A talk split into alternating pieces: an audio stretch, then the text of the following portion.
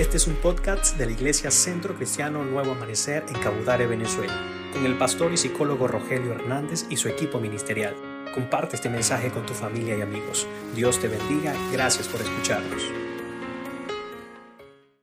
Hoy quiero leer lo que dice el Evangelio de Juan en el capítulo 1, en algunos de sus versículos del capítulo 1. Dice así, en el principio era el verbo, y el verbo era con Dios y el verbo era Dios. Este era en el principio con Dios. Todas las cosas por Él fueron hechas, y sin Él nada de lo que ha sido hecho fue hecho. En el mundo estaba, y el mundo por Él fue hecho, pero el mundo no le conoció. A lo suyo vino, y los suyos no le recibieron. Mas a todos los que le recibieron, a los que creen en su nombre, les dio potestad de ser hechos hijos de Dios. Juan dio testimonio de él y clamó diciendo, Este es de quien yo decía, el que viene después de mí es antes de mí porque era primero que yo. Vio Juan a Jesús que venía a él y dijo, He aquí el Cordero de Dios que quita el pecado del mundo. Creo que es un tiempo de cambios y también en la existencia eterna de Dios y que si Él hizo todas las cosas, como dice la Biblia, ¿acaso no podrá Dios cambiar las circunstancias y no podrá cambiar esta crisis? Ahora, Dios no solo eh, permite un tiempo de cambios en nuestras vidas y no solamente Dios quiere quitar las circunstancias que nos están afligiendo en este tiempo. Yo creo que Dios quiere un cambio en nuestro interior. Creo, creo que quiere un cambio en nosotros, aún en medio de las circunstancias y aún en medio o antes de que esta crisis pueda cambiar, pueda pasar.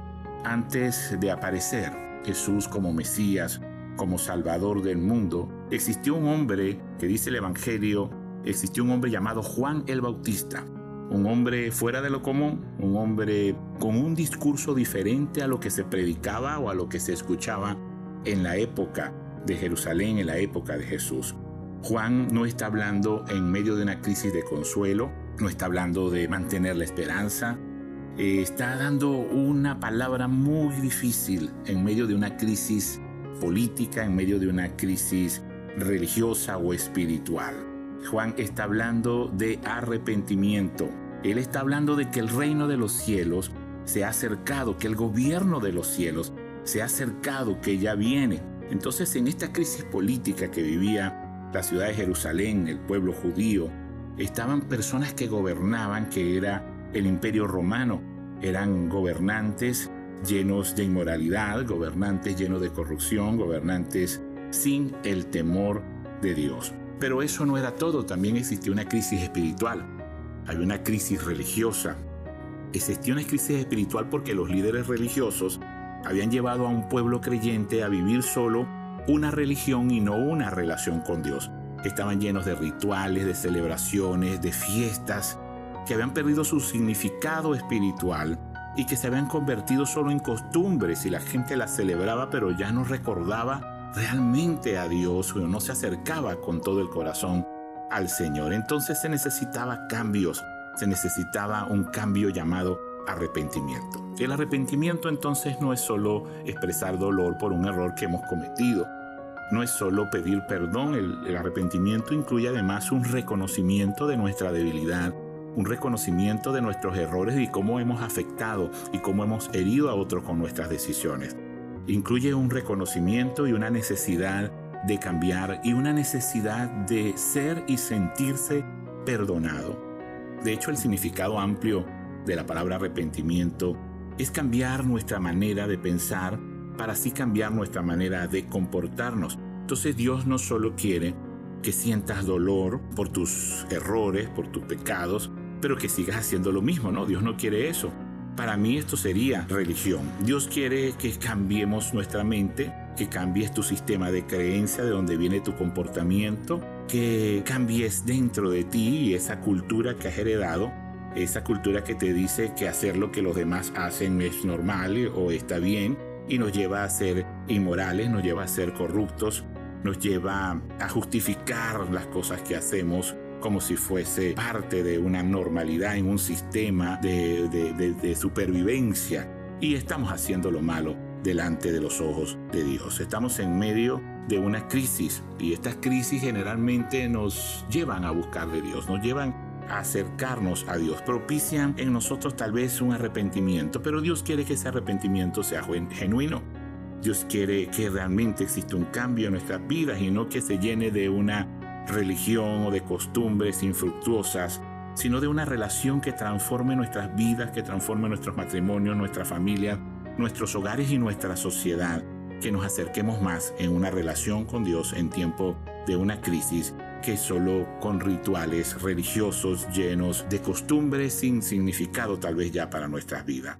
Ahora, esto no es posible sin Jesús, pues es, Él es el camino, Él es la verdad, Él es la vida y nadie viene al Padre sino a través de Jesús. Podemos arrepentirnos entonces, podemos sentir dolor, podemos sentir nostalgia, podemos pedir perdón a las personas que hemos herido, podemos tal vez pedirle perdón a Dios, pero necesitamos un cambio en nuestras vidas y solo es posible con nuestro Señor Jesucristo, porque quitar el pecado que nos separa de Dios es imposible hacerlo solos y solo con arrepentimiento. Necesitamos al único mediador que dice la Biblia entre Dios y nosotros los hombres y es Jesús. Por eso es que Juan cuando ve a Jesús dice, He aquí el Cordero de Dios que quita el pecado del mundo. Podemos arrepentirnos, sentir dolor y querer cambiar algunas áreas de nuestra vida, pero realmente quien quita el pecado que nos separa de Dios es Jesús a través de su sangre, es Jesús a través de su sacrificio en la cruz del Calvario. Y si nosotros no lo aceptamos, si nosotros no reconocemos que necesitamos del perdón de Él, pues no podemos acercarnos a Dios porque Él es el mediador y Él es el Cordero que quita el pecado de nuestras vidas y del mundo. Ahora la crisis llevó a la gente a reconocer su condición en el tiempo de Juan el Bautista, a escuchar el mensaje de Juan y acercarse a Dios con arrepentimiento. Y hasta los líderes religiosos también escucharon el mensaje y también se bautizaban o también se arrepentían. Y es que en un tiempo de crisis, déjame decirte que ni los líderes religiosos nos escapamos. Quiere decir que también los líderes religiosos somos los guías, los espirituales somos eh, confrontados, somos afectados emocionalmente por un tiempo de crisis. Vivimos las mismas crisis que vive cualquier otra persona creyente. También tenemos las mismas necesidades. Tal vez tenemos un poco más de, conocimiento y deberíamos tener una mejor actitud y tal vez un poco más de fe, pero seguimos siendo humanos. En el tiempo de Jesús, de Juan el Bautista, los líderes religiosos también en tiempo de crisis escucharon, escucharon, se arrepintieron, y es que cuando hay tiempos de cambio y tiempos de crisis, eh, estas crisis afectan a todos, a grandes, a pequeños, a líderes, a no líderes, afecta a todos y creo que el cambio también es para todos. En tiempos de crisis entonces el cambio viene cuando aprendemos algo, cuando los líderes aprenden que es un tiempo de cambio, cuando las personas aprenden eh, que es un tiempo de cambio. Yo te pregunto, ¿qué hemos aprendido en este tiempo? qué reconocemos que necesitamos cambiar en nuestras vidas, de qué tenemos que arrepentirnos y pedirle perdón a Dios, qué áreas de nuestra vida necesitamos que Dios entre y cambie lo que se ha corrompido, qué necesitamos de Dios en este tiempo, qué has aprendido tú, qué he aprendido yo. Jesús nos enseñó a orar y nos dijo allá en la oración que todos conocemos como el Padre nuestro, nos dijo, cuando oren, oren de esta manera, Padre nuestro que estás en el cielo, santificado sea tu nombre. Venga a nosotros tu reino y hágase tu voluntad. Ahora, ¿quieres que Dios gobierne tu vida? ¿Quieres que venga el reino de Dios a tu vida? Cuando oramos, oramos en plural y decimos, venga a nosotros tu reino. Estamos pidiendo que Dios gobierne nuestro matrimonio, que gobierne nuestras vidas, que gobierne nuestra familia, que gobierne nuestra sociedad o nuestra nación? ¿Estamos pidiendo en serio esto al Señor? ¿Vamos a dejar que Él nos gobierne ahora y vamos a propiciar ese cambio en nuestras vidas? Podemos acercarnos a Él y creo que en este tiempo de cambio y de arrepentimiento necesitamos acercarnos a Dios, no de una forma religiosa solamente, sino realmente en una relación con el Señor. La Biblia dice que nos acerquemos al trono de la gracia y hallaremos el oportuno socorro, que podemos acercarnos confiadamente al trono de la gracia, a conseguir el perdón del Señor, al favor que no merecemos de Dios, pero que Dios está esperando que nosotros nos acerquemos en este tiempo de crisis a, Él con verdadero arrepentimiento, con el deseo y el reconocimiento que necesitamos cambiar. El salmista dice, mi socorro viene del Señor, quien hizo los cielos y la tierra. Es lo que está hablando Juan el Bautista cuando dice que Jesús, el verbo, era desde el principio y creó todo. Creo que es un tiempo de cambio en medio de esta crisis. Creo que necesitamos aprender algo y que si hemos aprendido algo, es un tiempo de generar esos cambios porque la idea no es que pase la crisis y solo hayamos sentido dolor y nos hayamos arrepentido en algún momento, en algunas cosas que hemos hecho, pero que luego sigamos siendo los mismos. Creo que al salir de esta crisis y antes de salir de ella, necesitamos hacer cambios en nuestras vidas, cambiar nuestra manera de pensar con respecto a algunas cosas que hacemos y acercarnos más a Dios. Es tiempo de cambios, en tiempo de arrepentimiento. ¿Y qué tal si oramos juntos para hacerlo? Y pedimos al Señor en esta oración que venga sobre nosotros su gobierno y que se haga su voluntad en nuestras vidas, en nuestros hogares, en nuestra nación. Señor, gobiernanos con tu reino de amor, con tu reino de perdón, Señor.